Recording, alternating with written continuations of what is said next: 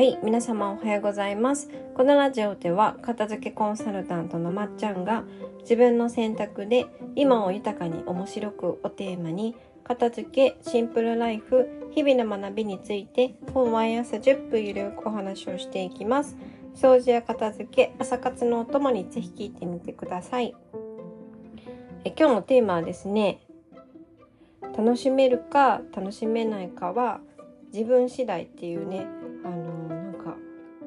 綺麗な言葉だなって思うんですけど浅いなっていう 言葉にも聞こえるようなタイトルなんですけれどもあのこれはカナダにいる時に私実感したんですよね。なんでかっていうと1回目にカナダに行った時と2回目にカナダに行った時の気持ちの持ちようがすごい変わっていてなんでかっていうと1回目は、えっとまあ、カナダだからこそあの何ですかねできること環境的に日本よりカナダの方が環境的に周りの人が普通にやっているからできることってたくさんあったんですよ。例えばですけどあの教室みたいなところがあった時に挙手をしたりとか発言をしたりすることは日本だとすごい目立つのでなかなかねあの恥ずかしくってできなかったりするんですけどでもカナダだとほぼ全員挙手してたりするし挙手しなくてもみんななんかわーって喋ってたりするから喋らない方が浮くんですよね。だから浮かないようにするには喋るっていう選択を取るので、まあ、喋るのは楽なんですよ。発言したりするのは楽だし間違えるのもえみんな間違えるし本当にどうでもいいこともう 1+1 は2ぐらいのことをねめっちゃドヤ顔で皆さん言うので私もね 1+1 は2なんですけど何か問題ありますかね？みたいな。で皆さんこれわからないですよね？私はわかりますよ。1+1 は2なんですよ。みたいな顔で言えるんですよね。どやれるんですよ。そうするとおおみたいな感じで褒められたりもするのでなんか自分ができるっていうあの自慢できるできるみたいなレベルがめっちゃ下がったんですよね。そう。例えばですけど、まあ、掛け算できたらすげえとかなるぐらいのうんあの何ですかね。あこれこのレベルで自分できるって言っていいんだみたいな。なんかそういう場所が違うからこそ環境を変えたからこそあこれってもっとなんか堂々としてていいんだとかあのもっと自分を出していいんだって思えたんですよね。これって多分きっとその環境を変えると楽になるよっていうことの一つだと思うんですけれども。ね。だから今は何だろう。置かれた場所で咲きなさいじゃなくってあの咲ける場所を探しなさいっていう言葉が言われてるぐらい環境でいかに自分が楽できるかってこと結構あると思うんですけど。多分ねあのちょっと修行僧チックな私はですねこれは環境を変えてできるってことはですよ自分にはその能力が本来備わっているってことだから別に日本に戻ってもてかむしろ日本じゃなくってもどこでもできるんちゃうと思ったんですよね。そうなのであのー、まあ、戻ってきた後にあじゃあその海外にいるスタンス海外に行って初めて自分が、えっと、できたこととか感じれたこととか楽しめたこととか別に日本でも別に日本じゃなくてもわかんないフィリピンとかねフィリピン行ったことあるんですけど フィリピンとか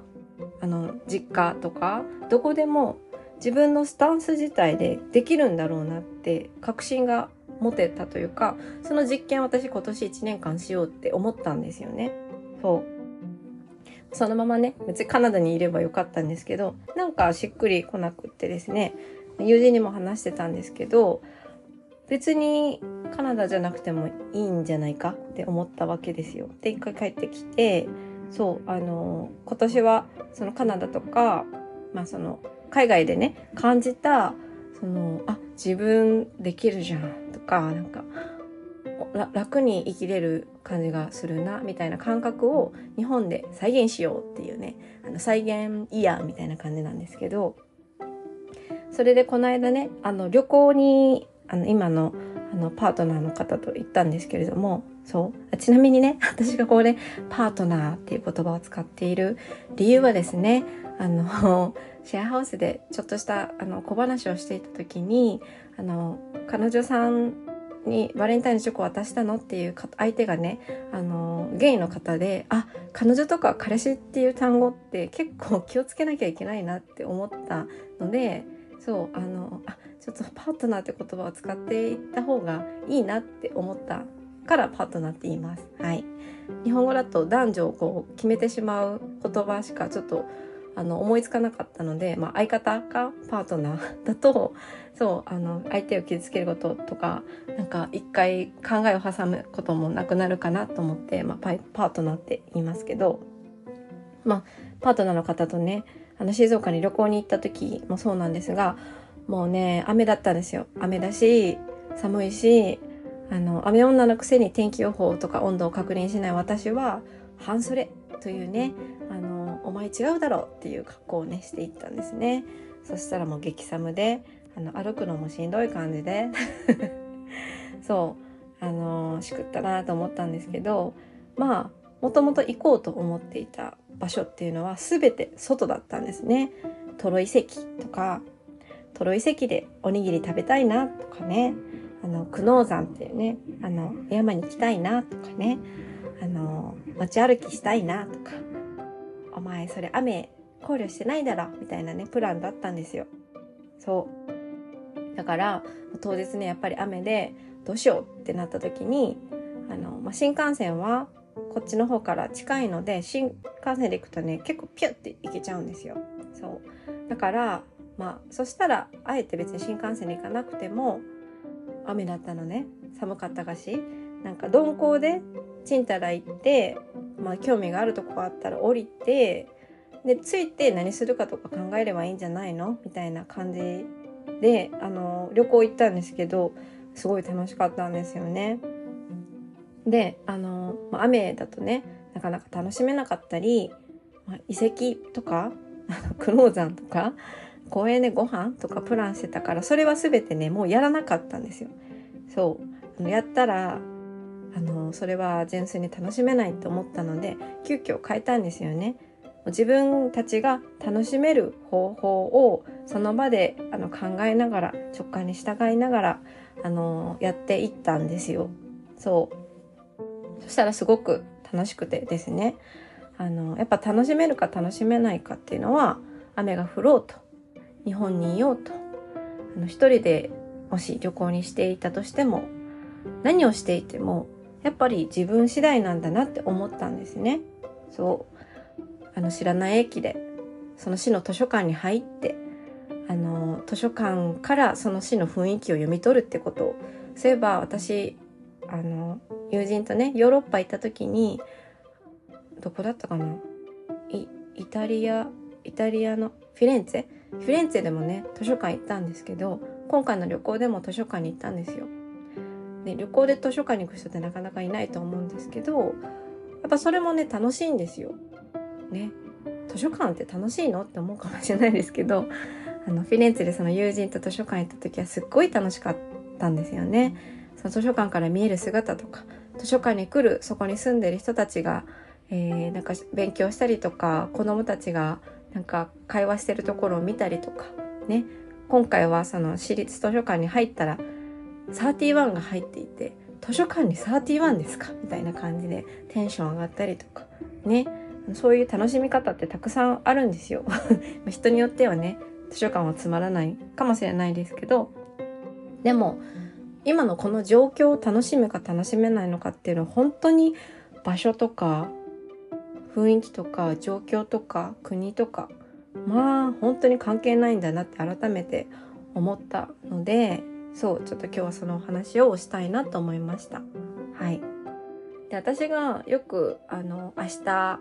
嫌だなって思う時とか今日のこの用事嫌だなって思う時になんで嫌なのかっていうのを考えてあのでもやりたくてやってることってあるはずだからあの